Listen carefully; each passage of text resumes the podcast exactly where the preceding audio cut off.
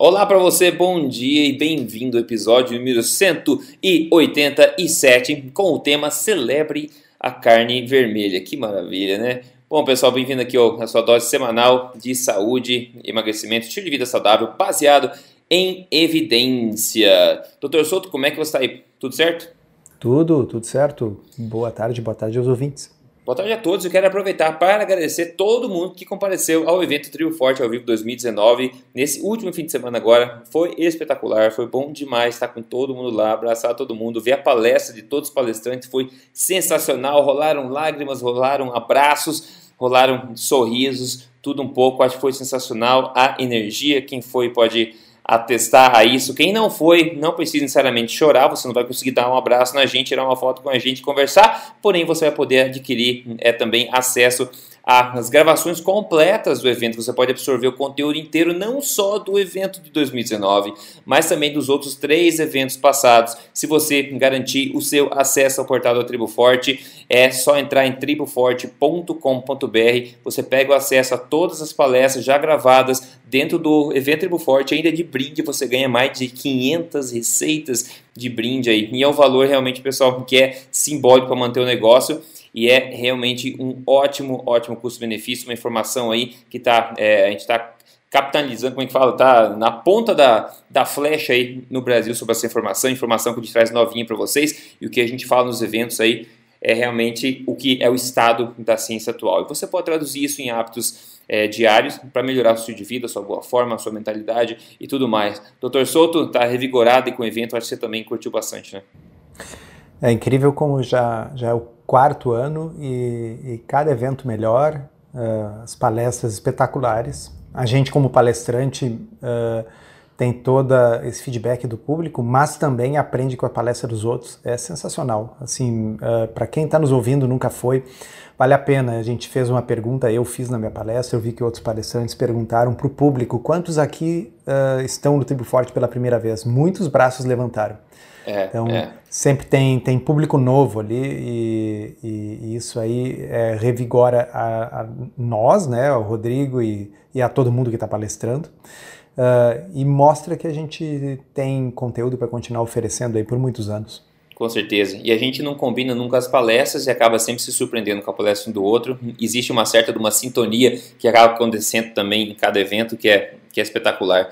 Então fica aí, pessoal. Se você perdeu o evento esse ano, você pode, eu sugiro fortemente que você tenha acesso aí a todas as palestras. Para assistir no conforto do teu tempo aí, é só entrar em triboforte.com.br e garantir o seu acesso lá dentro. Maravilha!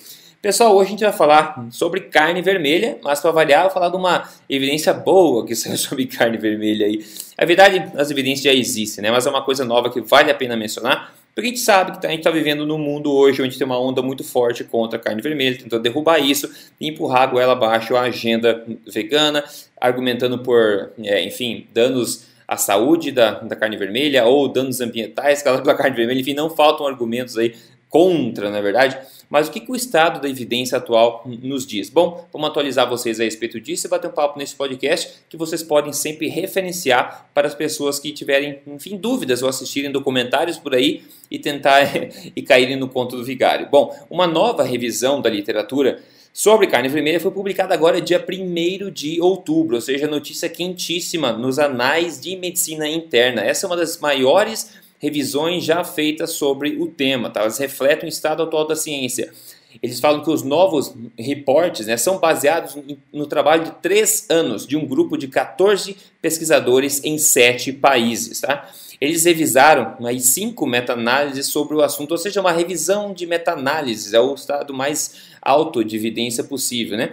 E a, o, objetivo deles é, enfim, sugerir novas diretrizes ou recomendações acerca do consumo de carne, baseando-se então na melhor evidência disponível hoje. Essa revisão foi feita de acordo com as diretrizes da NutriRex, que é um grupo independente de avaliação de qualidade de evidência científica, eles têm os métodos deles lá dentro, né?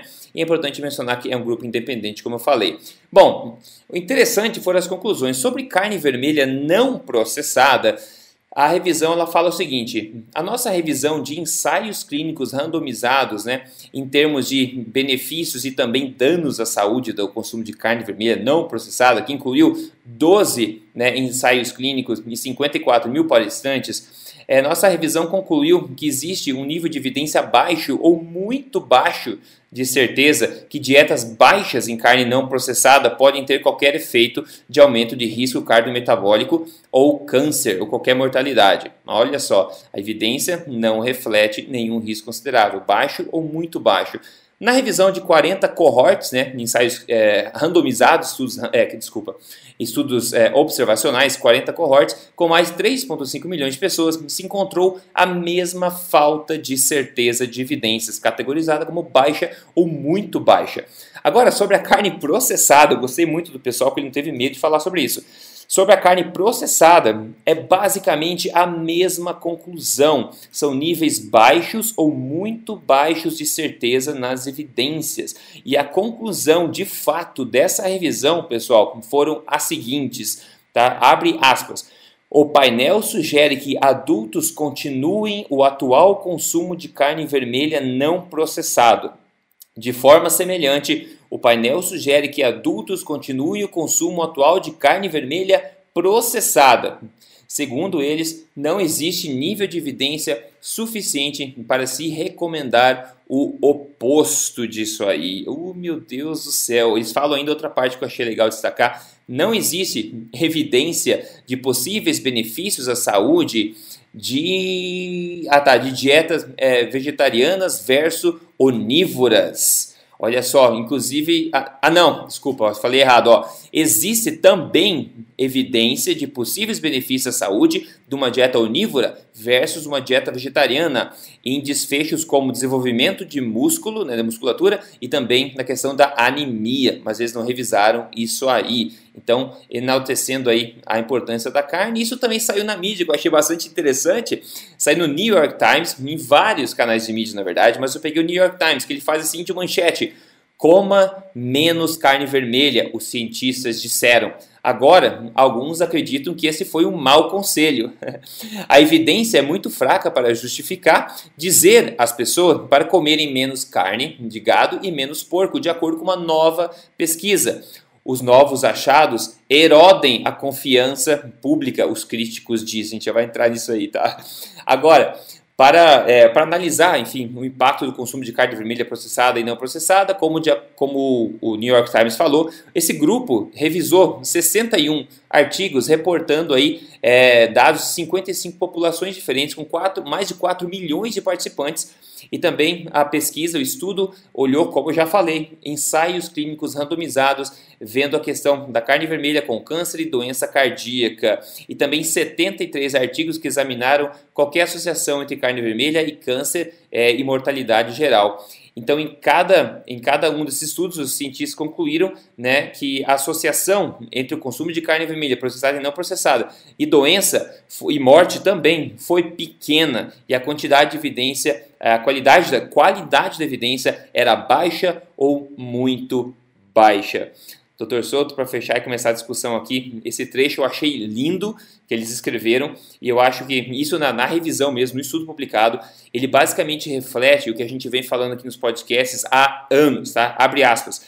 Na nossa avaliação de inferências causais do consumo de carne vermelha processada e não processada em desfechos adversos de saúde, nós achamos que o efeito absoluto estimado do consumo de carne vermelha processada e não processada foi menor do que os padrões alimentares estimados, indicando que o consumo de carne vermelha é improvável de ser a causa de problemas adversos de saúde.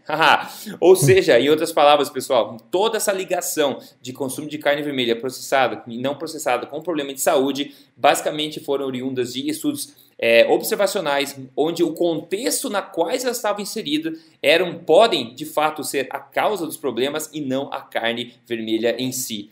Enfim, Dr. Souto, esse é o estado atual da ciência, a maior e mais completa e mais atual é, revisão da evidência disponível hoje sobre carne vermelha, mas a, a resistência está pegando forte, né? Pois então, uh, sim, foi, foi lindo de ler. Né? Foi, é, foi maravilhoso, foi uma grata surpresa, porque não é nada de diferente do que aquilo que nós estamos dizendo aqui nesse podcast há anos, há cent eu ia dizer centenas de episódios. Daqui Quase. a pouco já vão ser centenas, é, né? É, Daqui exato. mais o quê? Mais uns 15 episódios já vão é, ser duas centenas. Tá? Uh, então, vocês que nos escutam, para vocês não é surpresa. Nós sempre mostramos aqui, olha, os estudos não mostram isso. Os poucos que mostram alguma associação é uma associação ridiculamente pequena em termos relativos, em termos absolutos é ainda menor e sempre tem fatores de confusão. Aquelas pessoas que comem mais carne vermelha são as mesmas que fumam mais, o que bebem mais, que fazem menos exercício, que são mais obesas, e seguramente são esses outros fatores que estão confundindo a associação da carne vermelha, porque nos ensaios clínicos randomizados não aparece. Né? Uh, só que uh, me lembrei daquela aquela parábola, né, da história das roupas do imperador, que o imperador estava nu e ninguém tinha coragem de dizer que o imperador estava nu, né? E agora esse artigo, este que foi publicado, foi aquele grito: "Ei, o rei está nu". tá certo? E aí todo mundo subitamente olha e diz assim: "Nossa, é verdade, ele está nu", né? Tipo, nunca houve essa evidência. É, uma, é, é, um desses fenômenos sociológicos sensacionais. Tem, vocês olhem um dia no YouTube, uh, uh, procurem um vídeo de é, são experimentos sociais. Uma pessoa chega assim no centro de uma cidade grande como Nova York e começa a olhar para cima. Tá? E daqui a pouco tem outras pessoas olhando para cima para ver o que, que aquela está olhando. E quanto mais pessoas têm olhando para cima, daqui a pouco tem uma multidão olhando para cima, mas não tem nada lá. Tá? Basicamente é isso que aconteceu com a história da carne vermelha. Tá? Então começa a se dizer que faz mal. A evidência não está lá, mas alguém disse. Aí outro diz, outro diz. A Escola de Saúde Pública de Harvard diz, e pô, é Harvard. Né? Daqui a pouco está todo mundo replicando que faz mal. Tem às vezes parágrafos de artigos científicos que começam assim: como sabemos, é, vírgula. Exato. Carne exato. vermelha faz mal para a saúde. Sim, mas como sabemos, quer dizer, é quase como se fosse um, um conhecimento dado ao mundo por Moisés. nas, exato, nas pedras. Né? É. Nas pedras, nas tábuas. Né? Foi, foi um raio desceu do céu e escreveu nas tábuas: a carne vermelha faz mal. E aquilo foi passado para o povo fiel, sabe? Uh, e aí agora vem o artigo que, como foi feito por um grupo muito grande de pesquisadores, multicêntrico, publicado no Annals of Internal Medicine, puxou a atenção do mundo e da imprensa para dizer aquilo que nós aqui no nosso podcast, mas outras pessoas em outros podcasts, outras pessoas em outros blogs, vêm dizendo há muito tempo, pessoal, simplesmente olhem, abram os olhos e vejam, essa evidência não está lá, ela nunca esteve. Isso é uma coisa ideológica. Totalmente ideológica. Mas olha só a situação do mar onde esse povo está querendo nadar agora, em outra, em hum. outra forma. A situação do contexto atual onde entra esse estudo. A situação atual é que as diretrizes alimentares americanas de 2015 a 2020, ou seja, vigentes no momento, elas recomendam que você limite o consumo de carne vermelha, incluindo carne processada, para aproximadamente uma porção, uma porção por semana. Beleza. Não é por, não, é por refeição. É. Eles tiram isso da cartola, né? Mas enfim, uma porção por semana. É, eu acho que dá para limitar a uma porção por refeição. É, eu, eu, concordo adequado. com você. Assim, é. se, você quer ser conservador, uma por, Para ser tá conservador, tá porque eu normalmente comeria umas três por refeição. Mas é, assim, é. uma por refeição já seria uma coisa assim bem conservadora. E daí o então, Reino Unido uma por também. semana, né? É. é, uma por semana, pessoal. O Reino Unido também, nas diretrizes vigentes, eles sugerem, né, eles endossam o limite no, na ingesta de tanto carne vermelha processada quanto não processada para apenas 70 gramas ao dia. 70 gramas ao dia. E também o World Cancer Research Fund, né, que é o fundo mundial aí de pesquisa ao câncer, né, ele também recomenda se limitar o consumo de carne vermelha para quantidades moderadas e consumir bastante, é, bem pouco de carne é, processada. Né? Agora, a gente fala tanto do mundo, mas qual o contexto do, da, do Guia Alimentar Brasileiro? Dei uma olhadinha no Guia Alimentar Brasileiro vigente, tá? apesar deles ainda falarem coisas bastante coisa que não refletem é, o estado da ciência atual, eles têm algumas coisas bacanas que eles falam. Por exemplo, eles falam que alimentos de origem animal são boas fontes de proteína e da maioria das vitaminas e minerais que nós necessitamos. Que legal, eles falam isso lá. Por sua vez, alimentos de origem vegetal costumam ser boas fontes de fibras de vários nutrientes e geralmente têm menos calorias por grama do que os de origem animal, mas individualmente tendem a não fornecer na proporção adequada todos os nutrientes que precisamos. Ou seja, o guia de alimentar brasileiro, ele basicamente diz que veganismo é uma má ideia, né, sem mencionar a palavra veganismo.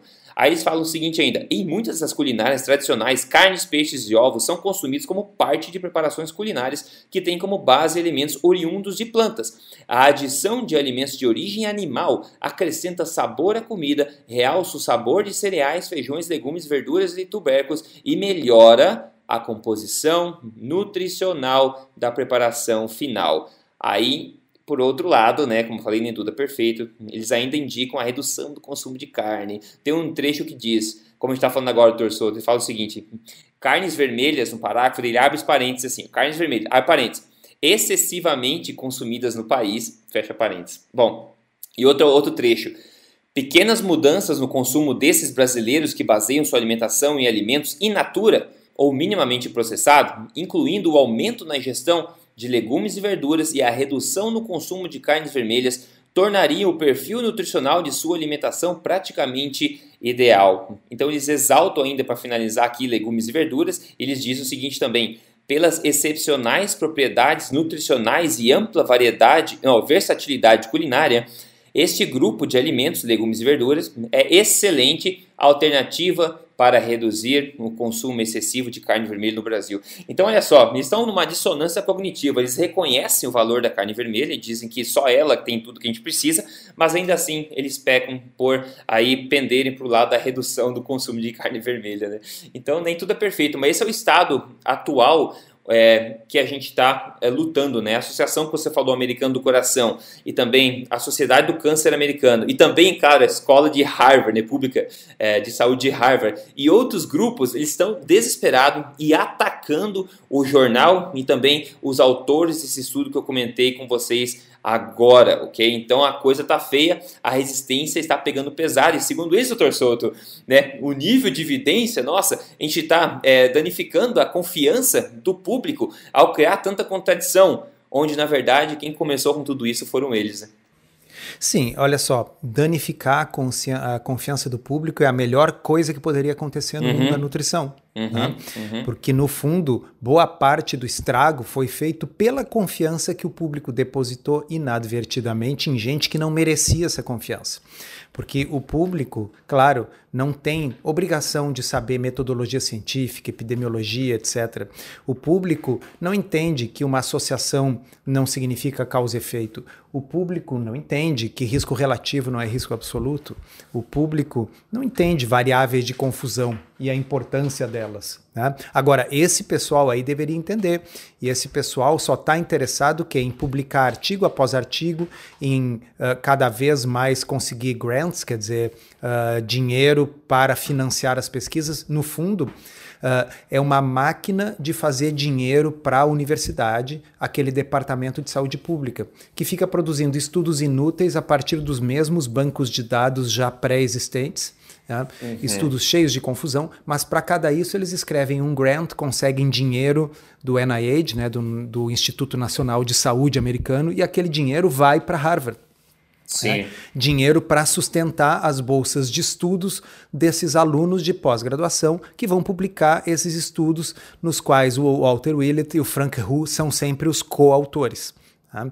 Então, é uma, não é uma máquina de fazer conhecimento, é uma máquina de desinformação, tá? mas que gera dinheiro para a universidade e que ajuda a manter o status quo das empresas que financiam a Escola de Saúde Pública de Harvard. Né? Uhum. Uhum. O doutor o, é, Ioannidis, ele fala, eu não faria mais estudos observacionais, nós já temos que chega deles. Sabe as hum. palavras hum, no campo da nutrição. Temos que chega. Porque o objetivo desses estudos, alegadamente, é levantar hipóteses para testar em estudos randomizados.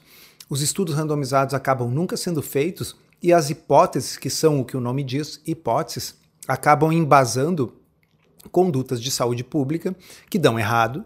Né? E aí depois, quando finalmente chega um estudo como esse e mostra, pessoal, isso é tudo uma fantasia, essa evidência nunca existiu. Claro que dá uma dissonância cognitiva violentíssima.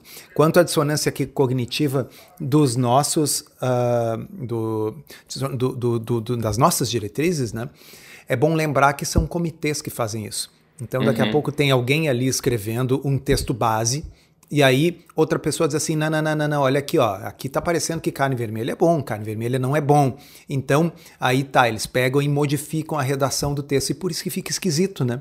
Uhum. Segundo o Dr. Frank Hu, da, é, da Escola Pública de Saúde de Harvard, tá, pessoal? Ele fala que o estudo é irresponsável e não ético. Ah, deixa eu entender. Vamos ver se eu entendi. Uh, nós temos um alimento que está presente na dieta do ser humano desde sempre. Desde sempre. Tá? Então, uh, eu preciso ter que nível de responsabilidade ou ética para mandar as pessoas pararem de comer esse alimento baseado em evidência tipo nenhuma, uh, comparado com o que é irresponsável eu pegar e chamar atenção que uma política vigente não é baseada em evidência. Então, se tornou uma guerra de bugio, né? Nossa, guerra sabe o que mais ele, ele disse que eu tô, tô ah. vendo aqui agora? Ele tá meio que esperto. Sabe aquele bebezinho, aquela criancinha que fica esperneando no chão? Mas eu falei o contrário. Ele falou assim, ó. Estudos nutricionais, estudos na nutrição, ele adiciona, não deveriam ser tão rígidos respeitar padrões tão rígidos como os estudos em drogas experimentais. Ah, sim. e basicamente, é. esses lixos que a gente tem aqui devia ser suficiente para embasar a política pública. É, porque uh, um, um, dos Meu princípios do em, em, termos de, de saúde pública uh, é, é, o seguinte: quando a gente está tratando pessoas doentes, uh, é uma situação distinta do que recomendar coisas para uma população sadia. Tá? então, se eu quero, uh, ter uma pessoa com câncer, tá? E aí eu vou propor um novo remédio para tentar combater aquela doença. Uh, esse remédio pode ter efeitos colaterais, frequentemente tem efeitos colaterais sérios, mas enfim, é uma pessoa que, se eu não tratá-la, ela provavelmente vai morrer da doença. Então, é diferente de eu pegar uma pessoa saudável. O nível de certeza que eu tenho que ter para recomendar que uma pessoa saudável faça algo é maior, vocês entendem? Tá? Uhum. Porque se aquilo que eu fizer, que aquilo que eu sugerisse, aquela recomendação, uh, uh, for prejudicial, bem, eu estou pegando alguém que não tinha nada e prejudicando. É diferente de, como eu disse, uma pessoa que tem uma doença grave que se eu não fizer nada vai morrer. Então eu posso ter uma, uma barra um pouco mais baixa, um limite um pouco mais uh, flexível para infligir dano, infringir dano, né? já que eu estou tentando desesperadamente ajudar alguém que está doente. Então, a saúde pública, ao contrário do que diz o Dr. Frank Hu, deveria ter uma barra mais alta para claro. indicar alguma coisa. Porque se eu vou pegar e dizer para as pessoas pararem de comer um alimento que, como as próprias diretrizes brasileiras dizem, é dos mais completos, mais nutritivos, nutricionalmente densos, eu vou mandar parar de comer para substituir por óleos vegetais, farináceos e açúcar, tá certo? Aí eles vão dizer, ah, não é por isso que é para substituir. Ah, sim, vão substituir pelo quê? As pessoas vão viver o quê? De salada? Tá? É. Salada não tem calorias, pessoal. A caloria tem que vir de algum lugar. Tá? Então, calorias é assim, ó. Produtos de origem animal têm uma proporção entre energia e caloria perfeita. Tá? Tem uma quantidade adequada de proteína, proteína completa de fácil absorção, fácil digestão biodisponível e uma quantidade de energia adequada proporcional àquela quantidade de Uh, uh, proteínas. Já quando eu pego produtos de origem vegetal, muitos deles praticamente não têm proteína nenhuma e a energia pura, e energia no caso é glicose na forma de amido ou açúcar. Então, estou me referindo sim aos grãos, tá? que tem praticamente só amido e alguma fibra insolúvel do tipo celulose, que é a mesma coisa que comer papel. Estou tá? me referindo também a os, as saladas aos vegetais, sem entrar na questão de se é gostoso, ou se faz bem ou se faz mal. O fato é, eles têm poucas calorias, mas também não têm proteína nenhuma, então não dá para viver daquilo. Tá? E aí o pessoal sempre fala: bom, tem as leguminosas, feijão, lentilha. Ah, sim, tem proteínas incompletas, de difícil absorção, tem antinutrientes, que podem dificultar a absorção de alguns minerais, e tem um pouquinho de proteína diluído num monte de carboidrato. Então, antes de eu pegar e orientar que a população inteira deva ser alimentado com esse tipo de alimento, que é pobre em proteína e rico em calorias e rico em carboidratos, cara, será que não poderia pensar e ver assim, tem alguma população humana que é exclusivamente vegana? Quem estava no Tribo Forte viu a apresentação do Rodrigo Polesso. Não tem, não existe, nunca existiu. Tá? A proporção de proteína que as sociedades tradicionais, caçadoras, coletoras consomem em geral é algo aí na faixa o que, né, Rodrigo? 30, 20 a 35, 35 é 20 a 35. Tá? Então, experimenta fazer isso só com vegetais. Não tem como. E aí, a irresponsabilidade é do departamento do Frank Hu do departamento do Walter Willett em mandar as pessoas pararem de comer aquilo que é uma das coisas mais nutritivas que elas podem comer. E mandar por quê? Por motivos ideológicos, por motivos ideológicos, porque a ciência nunca estava lá. E agora, finalmente, o Annals of Internal Medicine gritou: o rei está nu. E subitamente todo mundo olhou e disse: cara Tá mesmo, a evidência nunca existiu.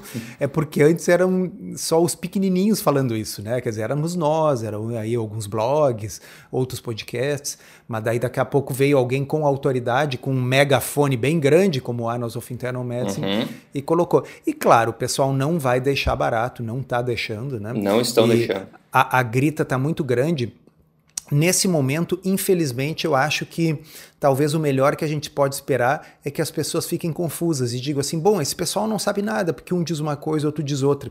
Quando na realidade, esse pessoal do Annals of Internal Medicine fez um estudo sério e esses aí do, da epidemiologia nutricional, especialmente a Escola de Saúde Pública de Harvard, estão fazendo o que sempre fizeram, mais do mesmo, utilizando estudos de má qualidade metodológica e distorcendo números com risco relativo para um público que não entende essa matemática, não sabe a diferença, para que eles imaginem: nossa, se eu comer carne vermelha, eu vou ter 18% mais chance de ter câncer coloretal. E aí você pega e olha estudos observacionais, inclusive, que, mo que mostram que vegetarianos têm mais câncer coloretal do que quem come carne.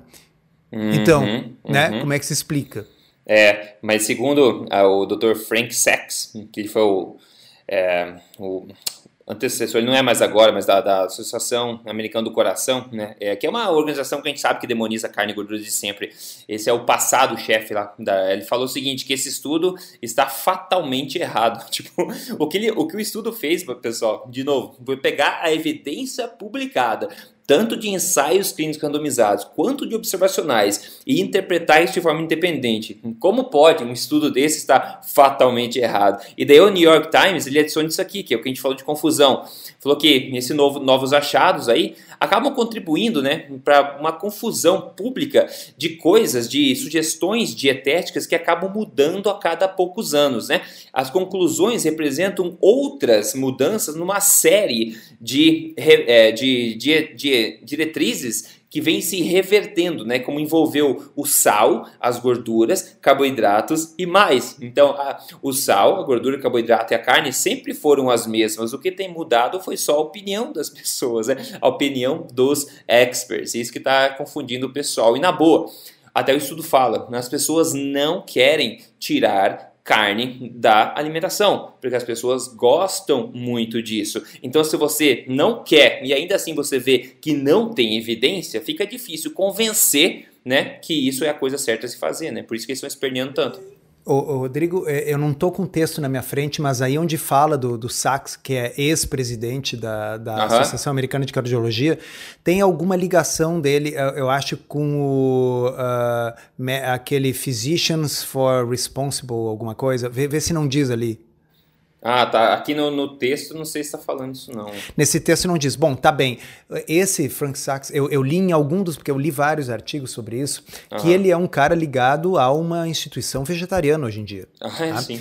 Então, ah, assim, entendem, pessoal, não é teoria de conspiração. O ex, o recente ex-presidente da Associação Americana de Cardiologia é um cara que está ligado a uma instituição vegetariana hoje em dia. Né? Então, quando a gente diz que existe uma agenda por trás, é isso que a gente quer dizer. É uma coisa ideológica. Ele é então, é professor de qual universidade? Harvard. Do mesma escola pública de saúde. é, então, assim, aquilo ali é, é, é, é digamos assim, é um grande farol irradiando esse tipo de notícia para o mundo, que tem uma postura ideológica bem conhecida. Eles produzem um sem número de estudos todos os anos. Por quê? Porque eles têm dezenas de pós-graduandos e pós-doutores trabalhando em cima desses bancos de dados. É uma máquina de pedir dinheiro para o governo e produzir esse tipo de estudo. E esses estudos vão poluindo a literatura médica pela simples quantidade, tá certo? É, um, é, é, uma, é uma quantidade avassaladora de estudos, sempre estudos com as mesmas conclusões, sempre baseados nos mesmos. Uh, um, nos mesmos bancos de dados, né? É como se fosse assim um monte de estudantes de arte, cada um ao redor do mesmo vaso grego, cada um pintando ele por um ângulo, mas é o mesmo vaso, é, entendeu? É. Ah, então, é. assim, a Escola de Saúde Pública de Harvard é isso: é um monte de doutores e pós-doutores fazendo seus estudos de graduação, seu, publicando seus estudos baseados nos mesmos, nos mesmos bancos de dados, com aqueles questionários falhos que a gente já falou, e o pessoal sempre é orientado pelos mesmos chefes, tá? E uh, eu, eu, já contei essa historinha aqui, mas eu vou contar de novo, porque já são quase 200 podcasts da história do, do coelhinho que estava fazendo uma tese, né? E aí o lobo viu o coelho, o lobo ia comer o coelho, e aí o lobo parou antes assim, coelho, o que, que tu está escrevendo? Né? E o coelho disse assim, estou escrevendo a minha tese de doutorado. Né? E aí o lobo riu, né? E disse assim: qual é a tese? Aí o coelho, a minha tese é que os coelhos estão no topo da pirâmide alimentar. Né? Aí o, o lobo, cara, teve cãibras de tanto rir. Né? E aí o, o, lobo disse assim: tá, coelho, antes de te comer, me explica, me, me justifica por que, que não está no topo eu que sou um predador estaria no topo você que é uma presa. Né? Aí o coelho disse assim: desce aqui na minha toca que eu vou te mostrar as evidências. Tá? E aí lá embaixo o lobo chega e encontra um leão e um monte de ossos de lobo. Né? É. Moral da história, não importa o quão absurda seja a sua tese, o que importa é quem é o seu orientador. É. Né? então, se o seu orientador é o Walter Willett ou Frank Hu, significa que você pode dizer que carne vermelha faz mal e isso vai ser publicado nas melhores revistas do mundo. Né? Não importa o quão bizarra e absurda seja a sua tese. E o problema é o um monte de inocentes úteis, mundo afora, que acredita nisso. Por quê? Por causa da falácia da autoridade. A história do rei está nu. Se é o rei que está dizendo, quem é que vai ter coragem de dizer para o rei que a roupa dele não é bonita? Né? É, então é. fica essa coisa louca e distópica na qual as evidências nunca existiram, um monte de gente fica replicando evidências que nunca existiram. Aí um dia o Annals of Internal Medicine escreve: cara, as evidências não existem, estão aqui. Todas as meta-análises sobre o assunto compiladas e as evidências não existem. Não há como mostrar que carne vermelha tem um impacto significativo, nem em câncer, nem em doença cardiovascular, nem em mortalidade. E aí o pessoal chora e diz assim: não não, mas a gente sempre acreditou, e aí como é que é e tal. É, né? é. Então é um, é, um, é, um, é um mundo distópico. É, Quem uma... não leu ainda aí, pessoal, é uma boa oportunidade de ler 1984. 1984 o quê? O livro, 1984. Ah, nunca vi. Interessante. Oh, então, ah, esse aí é uma boa oportunidade, porque ali o George Orwell já mostrava lá nos anos 50, quando ele escreveu esse livro, o que, que é um, uma sociedade totalitária, totalitária e o pensamento único. A hum. grande novidade dos mundos que a gente vive, dos tempos que a gente vive, é que não precisa da sociedade totalitária para ter o pensamento único, basta uhum. a mídia em massa. Uhum, é verdade, é verdade. E o, eu tava olhando aqui o Frank Sachs, se vocês colocarem no Google, vocês vão rapidamente ver que ele também não é um bom garoto propaganda para a dieta que ele recomenda. Ou, ou, assim, ou, assim ou ele outros. pode ser um garoto propaganda real para a dieta que ele recomenda, né?